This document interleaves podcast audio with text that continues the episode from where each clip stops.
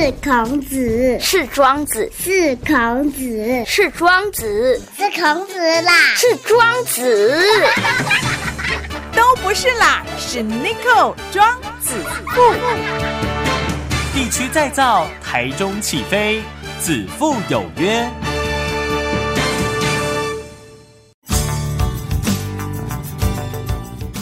FM 一空空点起台中广播系列，各位听众朋友，大家好，大家好，欢迎来到子父有约，我就是 Nico，Nico 就是子父。哇，今天呢来的一个大人物，非常非常的大。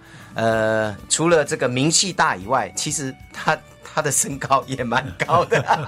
好，我们欢迎这个张善政，我们的前行政院长，院长好。哎，子父好，各位网友、各位听众，大家好。嘻嘻嘻，院长你你身高多高啊？你刚好一八零。以前你那个年代一八零算很高了吧？对对对不对？我我后来到高中后面几年跟大学的时候，我都排头排在，几乎排队的时候都排在前面那两三个。不，现在的小朋友一八零算还还就对对 OK 的哈。对对。但是你那个年代一八零真的很高。因为我初中到高中我骑脚踏车上学，我发现大概是骑脚踏车的关系。就就这个腿就慢慢的真的锻炼锻炼就就就就身高就上来。可是很多人也骑脚踏车也没有高，你看那胡瓜也是骑脚踏车，他有高那我就不予置评了。哎，因为我们做骑脚踏车对我很有用，从初中到高中，呃，还大学大学，呃，大概十几分钟吧。哦，那也还还好了，对，每天就半个钟头，上下学就半个钟头。是是是，到大学还在骑。大学还在骑，对，所以我初中、高中、大学这样骑了，你看三加三加四，十年。哦，所以如果要小孩子长高，要让他骑脚踏车骑十年。如果低于十年长不高，那是你的问题。没有，骑了五年我就身高就已经在班上是名列前茅了。哦，是是是是，不过应该跟基因有点关系吧？爸爸妈妈有比较高的。哎，我爸爸也蛮高的，我妈妈没有很高，我妈妈不到一六零。啊，我爸爸也，我爸爸将近一八零，哇，这个最萌的身高差就在你你家里出现。嗯，哎，等一下，那夫人呢？夫人多高？您夫人？她也不到一六零，但是我儿子，我儿子也将近一八零哦，所以这个，所以男性的基因强一点。对 对对，您您几个小孩？我就一个，一个男生，男生，对，一七八。哇塞，你如果你给我。不用多，给我五公分我就很开心了，因为我号称一六八。你有别的专长了？谢谢。好，那院长，其实您是哪里人？我一半是天津人，一半是台南人。哦，西哦。那你我妈妈台南人，你妈妈台南人，爸爸是天津人。天津人，但是爸爸是那时候跟国民党一起撤退过来。哎，他早一年，他大陆沦陷的前一年，他就先过来，就去就到台湾。那个时候叫做中国石油，他去中国石油高雄炼油厂是是报道，是是是，哦，然后最后就呃遇到遇到我妈妈也是，她我妈妈当年也是在高雄炼油厂，是是是，哦，那你说你是台南人，妈妈妈妈台南人，妈妈台南人，然后在高雄跟爸爸认识这样，对对对，所以你那时候读书都在台南吗？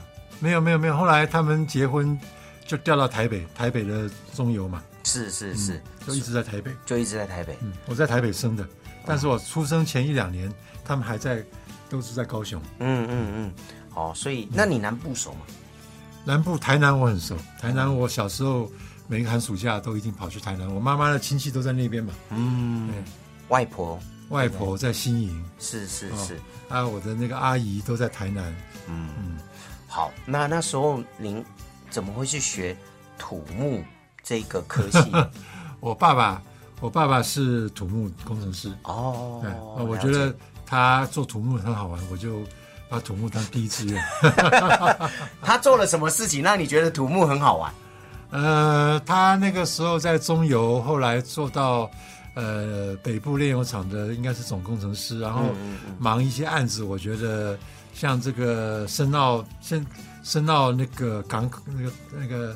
呃，卸卸什么卸油还是卸天然气的？卸卸油的。对对对。升到港了哈。嗯。呃，后来他从中油退休以后，也继续在做土木的事情。嗯。呃，那个当年十大建设的时候，嗯，高速公路他也有参与，所以那个国道一号的淡水河桥，是他设计国道一号的淡水河桥，他是总工程师。哦。那那个时候我就去那边工地混啊，工地摸来摸去，就觉得很好玩了。所以呢，就扎根做土木工程。对对对对，哦，哦，所以那时候你应该读土木工程，爸爸应该是觉得 OK 吧？他当然没意见了。对啊，我妈妈我妈妈是不太高兴，我妈妈 嗯妈我妈不高兴。我妈妈，我妈妈，因为我爸爸学土木，有时候会，如果工地不在台北的话，嗯嗯就会比较长久不在家嘛，出差，对，那你知道这个，我妈妈传统的台湾人，尤其台南人，嗯总是希望小孩子学医了。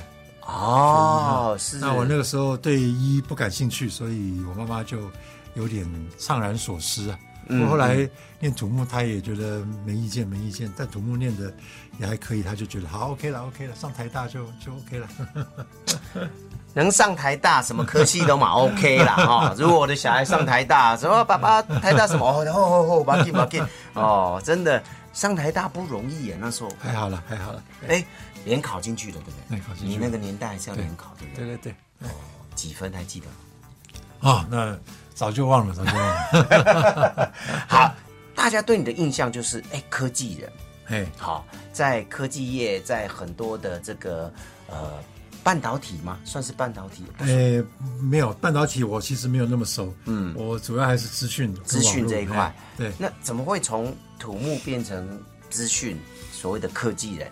嗯，我第一志愿考到土木系以后，发现土木的东西其实是在面对大自然的。嗯，嗯，那个不管是挖隧道、做桥梁，还是盖房子，都是面对大自然，台风、地震嘛。哈，是，呃，尤其你看看哈，一零一大楼啊，嗯，要设计一零一大楼真的很复杂。哦，结果，呃，那个时候刚好电脑刚出来，嗯，我觉得面对土木这么复杂的一个课题哈，电脑是很有帮助的。嗯嗯我觉得应该要把这个土木跟电脑结合在一起，是，就可以做出早年更早更早以前土木工程师呃很难做到的事情。哦，第一速度变快了嘛，哈，而且分析对分析越来越复杂。你说一零一大楼，一零一大楼离现在大概多少年？大概大概有几十年了。哦是有你，说一百年前，一百年前为什么做不出一零一大楼？嗯，对不对？对其实那个时候我们讲得出道理，可是算不出来，因为太复杂了，嗯计算太多了。嗯那现在有电脑，所以我们讲得出道理，又算得出来。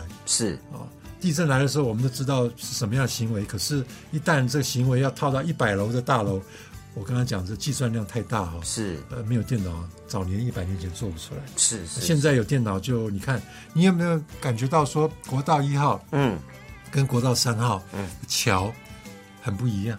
对。哦。对，对，国道一号桥都很平庸，对不对？嗯，一般般，，对，国道三号的桥，你看看，随便讲一个，譬如说是高平西桥，嗯很漂亮吧？嗯嗯嗯拉锁那桥，就是因为国道一号跟国道三号隔了大概几十年，技术不一样，是电脑帮土木把这个结构可以设计到又漂亮又安全是，啊、然后又是我说五十年前、一百年前的工程是做不到的。对啊，所以土木跟电脑结合，等于说是让土木呃翻身哈。嗯，呃，大家觉得说不起眼的这个国道一号跟非常漂亮的国道国道三号，看起来就是呃电脑在后面帮人大的忙。对，但是你慢慢的就有一点脱离了土木哦，哎，对，渐渐的，渐渐的，渐渐的脱离土对对对。木哦，，哎，呃，怎么会觉得说电脑比土木有趣呢？我那个时候是觉得说，我刚刚讲说，在我念大学，后来我在国外念完书回来，嗯。我觉得电脑的应用其实越来越广泛，远远超出土木的这个范围。是，那土木如果可以借电脑翻身的话，其实很多领域都可以借电脑翻身。是，那怎么样让这个电脑可以帮每一个领域去翻身呢？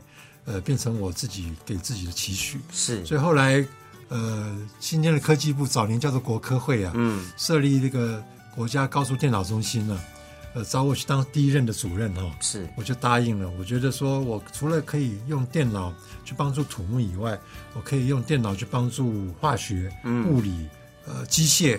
呃，其他各种领域，包括半导体设计，你刚刚提到这个半导体哈、对，半导体 IC 设计哈、呃，也是大概在几十年前碰到电脑以后，现在设计的这个 IC 线路可以复杂度越来越复杂。对，哦，也是也是一样，你问电机的人，IC 线路的原理其实都并没有并没有变太多，可是复杂度在过去几十年里面提升了很多，也是因为靠电脑帮忙设计的关系。嗯，哦，所以院长，你是从过去哦，我们现在手机都是智慧型手机，对。哈、您是从早期没有智慧型，不要说智慧，连大哥大都没有的年代，没错，对不对？对。好、就一从一般的电话，好、以前是用摇的嘛，有没有？哎对对对。然后会变得暗的嘛，哈对对对。然后再有 BB 扣嘛，哎好、大哥大，而且嗯。那大哥大欧金工哎，对，那个我用过。啊，你我用过，呃，哦你你你可能还比较年轻，你不知道我们那时候学电脑的时候是打卡片的，没有没有 PC 耶，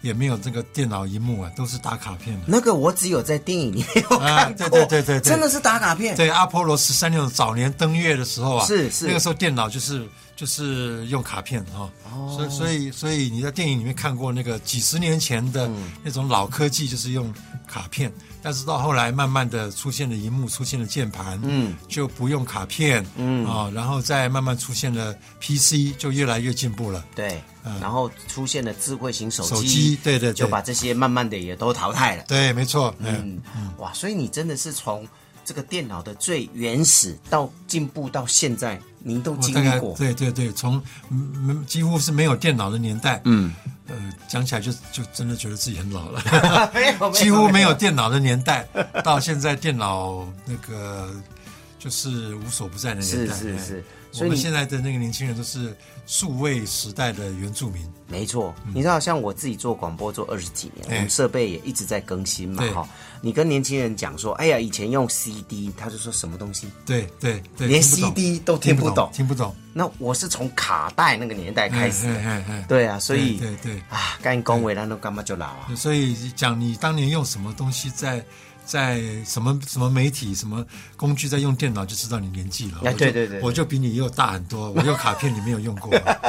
你讲卡片，我刚刚有讲，我是在电影里面看到的。对，哦，原来实际的有用过卡片的人在这里。以前我们在在在马路上抱着一叠卡片，还很生气的。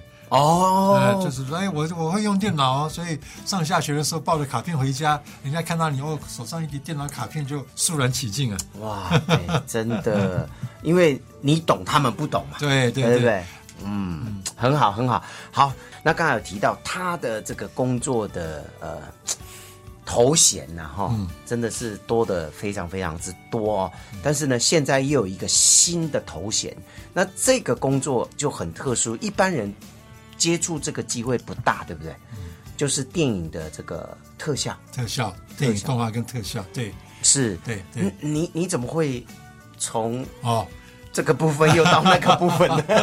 呃，那个你说我很多头衔哈、是。我几个学校是讲讲座教授，嗯。每一个学期去给一场演讲。我去年成立了一个基金会，叫善科基金会，善良的科技，嗯，在做科普教育。啊。那最近几个月呢，又有一个朋友，美国回来的朋友，请我帮忙。这个朋友是什么人呢？是美国好莱坞的一个电影特效公司的 CEO 执行长。那呃，他七八呃八年前呢、嗯八年前呃受托呃去替这个呃当年濒临破产的这个电影特效公司叫做 Digital Domain，叫做数字王国，嗯嗯嗯，去做财务顾问。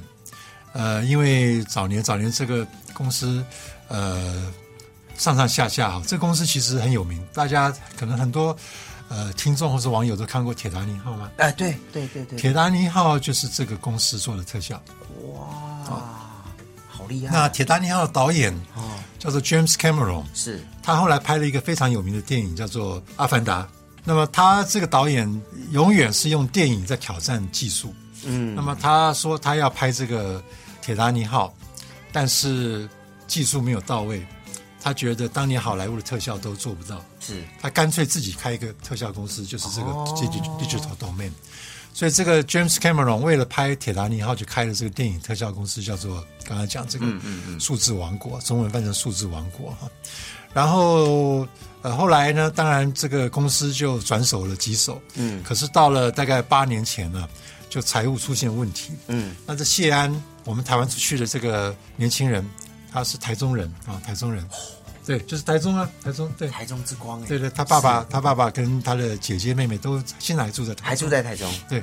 那那个他当年呢，在香港任职，嗯，呃，在一个英国的投资银行任职，就受托去帮这个数字王国做财务顾问。哦，啊，因为这个财务出现问题，是。后来这个公司就是真的是财务不行了，要破产了，他就找了一些人呢，去标这个标这个公司投标，就标到了，标到了以后，他的投资人就跟他说：“啊，你是做财务的，现在这公司最重要的事情是财务要稳住，是。干脆你去接执行长，说接 CEO 好了。嗯嗯，他当年只有二十七岁，他就接了这个公司的执行长。二十七岁，美国好莱坞哈、就说：“哎，哪里来一个台湾小子啊、嗯。接了一个 James Cameron 这种大导演创的一个特效公司，当年在美国报纸上还把这个公司跟一条正在沉的铁达尼号漫画画在一起，画在一起说这个公司就要面临铁达尼号的命运了啊。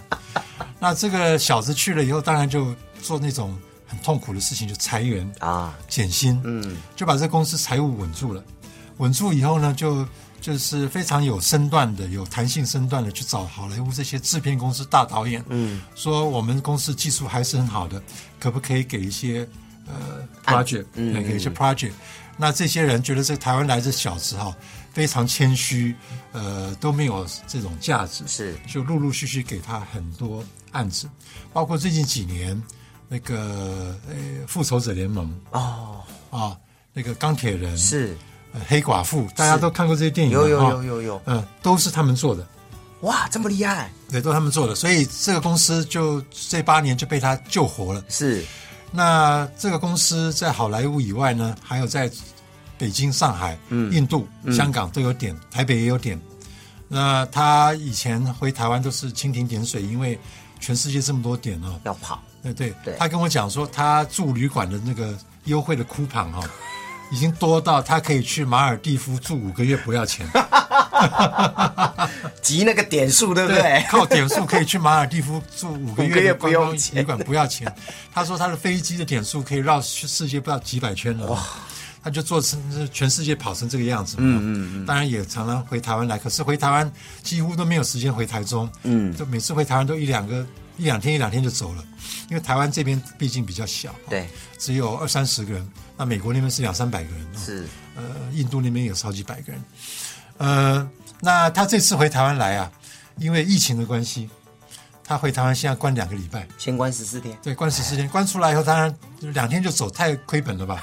我就说，你既然关了两个礼拜出来哦，你在台湾应该多待一下，我们好好聊一聊你在台湾这个公司的未来哈、嗯，他说好啊，他也很乐意，因为他我刚才说他家在台中台中嘛，他周末就能够下台中来，跟他爸爸还有姐姐妹妹一起过周末，过得非常快乐。是是那，这一个多月、两个月不到，他在台湾，我就帮他介绍了一些台湾文创界的人去看他们的东西。嗯，他们都说哇，这个东西这么好，以前在台湾怎么都不知道呢？是因为台湾这个分公司以前只是负责支援美国好莱坞那边做一些技术研发哈。哦那台湾本地是不露脸的。是那我说你在台湾不露脸太可惜了，你是台湾出去了，你这个好东西应该台湾的文创界也可以用一用啊，对不对？嗯他说对对对，他说可是我台湾没有人带啊。他说张院长，你可不可以？如你既然讲这样，我也愿意做这样，我可以在公司董事会说我在台湾的分公司在台湾愿意多做一些事情，董事会要支持。嗯董事会当然支持，只要台湾那个有有机会能够有 project 的话，没有什么不可以的啊，对不对？嗯他就说张院长，那你要帮忙，呃，一起把我劝他在台湾文创界哈、把他们技术能够拓展出去的这个愿望能够能够慢慢实验看看嘛，所以我就被他拉进去了。所以你是现在这家公司的呃，还不知道是什么 title，、哦，OK，反正暂暂就是时暂时先当顾问。是是是嗯那那个我也说，那你如果在台湾要这对文创界有些贡献的话，嗯，台湾的一些投资人也应该进来投资啊，不要这个公司都是你你国外的资金嘛，对不对？对对他说可以可以，所以这一两个月他在台湾也碰了一些我们台湾的企业家，嗯嗯。到目前为止也有一两个企业家是愿意愿意考虑投资的，哇，非常好，所以这个台湾的数字王国的分公司，看能不能有些台湾资金进去。嗯台湾的这些技术，包括美国技术，可以授权到台湾来，给台湾的文创产业用一用。这个就是我这两个月跟他和在一起，给自己又惹了一些新的工作，要工作的呢，要做事情的。要做头衔事情的头衔是什么还不知道，叉叉叉的头衔。现在先挂个顾问嗯哈。嗯嗯，对，那你觉得他三十六嘛？哈，现在三十六，三十六，嗯这么年轻的小伙子，怎么会觉得说要跟您搭在一起？呃，两个原因，因为早年早年我去美国康奈尔大学念书的时候啊，嗯那个时候我在美国康奈尔大学也摸过一些电脑绘图。哦那个时候电脑绘图刚萌芽的时候，跟前面讲说电脑刚萌芽的时候一样，我总是喜欢摸那些刚刚刚刚蹦出来的东西。嗯，另外一个他说他需要一个年纪够大的哈，呃，帮他作证他的公司。他是年纪轻，需要一个年纪大的。所以就找你。嗯、我年纪我是年纪大的，他三十六岁，我六十六岁，我大他三十岁，你有六十六，我六十六。跨北出来，真的我，大三十岁，你可以当他阿爸了呢，呃，差不多，生得过。差不多，差不多。对对对，差不多哈我。跟他爸爸可能年纪只差一两岁。是是是，听说他爸爸也是台大的哦。对对对，电机系，电机系的高材生。是是哇，所以呢，呃，因缘际会啦，对不对？哈，对因缘际会这样子搭上了以后，那未来他当然也要借重呃院长的一些呃技术啦、人脉关系啦等等哈，嗯这新的头衔哈，未来要怎么走嘞？嗯，呃，这个就现在先挂顾问，对不对？现在对现在其实也没有真的什么头衔了啊，就是答应他帮忙嘛哈。那将来呃不知道短则几个月，长则几年哈，就要去想说他们这些源自于电影的技术哈，嗯。在台湾的文创产业里面有没有什么应用空间？要去帮忙想哈，嗯，呃，譬如说，他们有一个非常独特独到的技术，叫做数位分身。呃，你记不记得几年前呢、邓丽君逝世二十五周年的时候，哦是是是，有一个邓丽君的虚拟演唱会，对对对，对。她跟费玉清，嗯。还有跟周杰伦，对，那是他们做的啊。邓丽君的数位分身是他们做的，就是隔所谓的隔空对对对唱，，浮空投影，对对对他们把邓丽君的数位分身做出来，打在浮空投影里面，嗯嗯嗯然后跟一个真的人费玉清跟周杰伦在对唱，哇哦，这个技术是他们的。啊以前也是在电影才看得到，对，这个技术就是源自于电影跟广告。啊，在更早以前有一个电影叫做台湾不知道台湾没有卖座很好，叫做班哲明的奇幻旅程。啊，有我有看，布莱德皮特哈、演这个人，一生下来就是一个七老八十的老头，越活越年轻，越活越年轻。那个电影里面，呃的那个班哲明的奇幻旅程哈，呃，布莱德皮特只演了自己当年那个年纪，大概三四十岁上下的那一小段。那个电影里面百分之八十的这个主角都是虚拟人，就是数位分身在演。哇，啊，他们呃，因为这个班哲明的奇幻旅程得了奥斯卡的最佳特效。嗯嗯嗯，但是布莱德皮特要去竞选这个奥斯卡的这个最佳，最佳男主角，奥斯卡拒绝他说：“你演的不够多，不行，因为都是电脑演的，都是电脑演的。”对，所以他们这个最佳男主角是共估了嘛，连提名都不能提名，因为资格不行啊，演的太少了。但是他们呃，这个数位分身就拿到当年的奥斯卡的最佳特效嘛。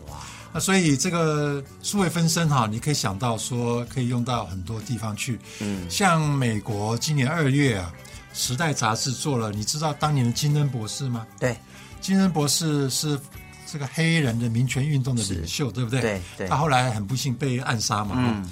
那《时代》杂志就过去两年就做了一个，呃，金恩博士在一九六三年的时候，在华盛顿那个林肯纪念堂前面啊，有一个演讲，就是 “I have a dream”。嗯嗯，那个演讲是美国现在学校的标准教材。啊，那那一次，呃，这个他的演讲啊，号召了在华盛顿那个纪念碑跟林肯纪念堂前前面，号召了二十几万人去去那边。那《时代》杂志呢，就花了一年多两年的时间呢、重置这个场景，嗯，把它做成一个虚拟实境的一个展演，放在芝加哥的一个黑人博物馆里面。那金恩博士的这个虚拟，呃，这个数位分身，嗯，是数位王国做的就是他们做的，对，啊，所以你就看到说，哎，这个数位分身已经跳脱电影，嗯，已经到了前面讲的邓丽君演唱会，是。到了《时代》杂志今年二月才在芝加哥博物馆上线的一个虚拟实境的场景，里面的金恩博士的数位分身是这个这个数位这个王国做的。然后你如果去，现在当然很难出国了啊，但是你如果在美国有机会到芝加哥这个黑人博物馆去看，嗯，你可以回到一九六三年金恩博士在华盛顿的那个演讲会场，嗯，你可以在这个二十几万人这会场到处的游走，是。你，也可以走到几乎是金恩博士讲台前面去听金恩博士的演讲。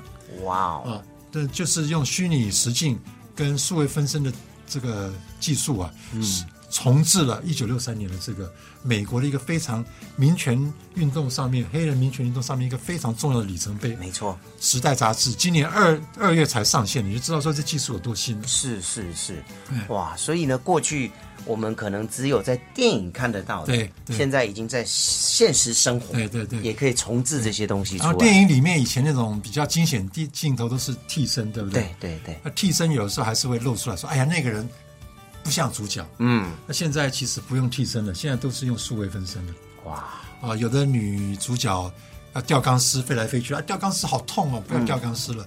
有的男主角这互打的时候太太危险了，嗯。或是两个男主角本来就搞不好，就王不见王。啊对对对对对这样子。对。对反正你知道电影明星有时候也很难搞，是。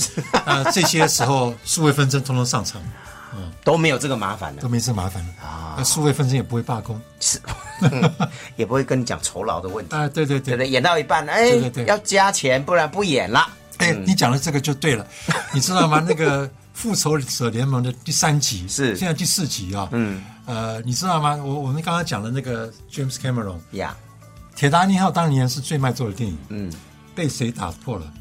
被《阿凡达》打破了。《阿凡达》是最卖座的电影，又被谁打破了？嗯，被这个《复仇者联盟》第四集打破了啊。好，《复仇者联盟》第三集里面有这个呃这个 Thanos，嗯，那个那个那个叫灭霸，是不是 Thanos？Thanos 在片后最后一段走回他自己星球坐下的那一段，是后来他们剧本没有啊，嗯导演后来觉得说他应该要加一段比较好。是那个男主角拒演，说、当初合约没这段，呃，导演说你不演就不演了，我们用虚拟人来演啊。所以，呃，《复仇者联盟》第三集的最后那一段、嗯。片段，嗯。就 Thanos 坐下来看着远方的星球啊，这样子，那个完全是电脑电脑。数位分身数位演的，分身演。没有没有男主角。男主角拒演。他说合约没写拒演，啊，好吧，所以所以各位演员们，各位演员们，你们要小心，不要以为你可以罢工。现在有这个数位分身，真的很有趣哦啊！因为时间的关系啊，下次呢，我们有有有机会的话，再请院长好来跟我们来分享。他的新职称，他的新工作，然后呢，怎么帮台湾的软实力哈，在文创这边呢，呃，不管在对岸也好，或者是在全世界哈，又有创出自己的一片天呐，好、这个非常的重要。好，好，那今天再次谢谢我们呃张善政张院长，院长谢谢，谢，谢。希望呃网友跟听众听着觉得有意思啊。有有趣有趣有趣，我们下次见，拜拜拜拜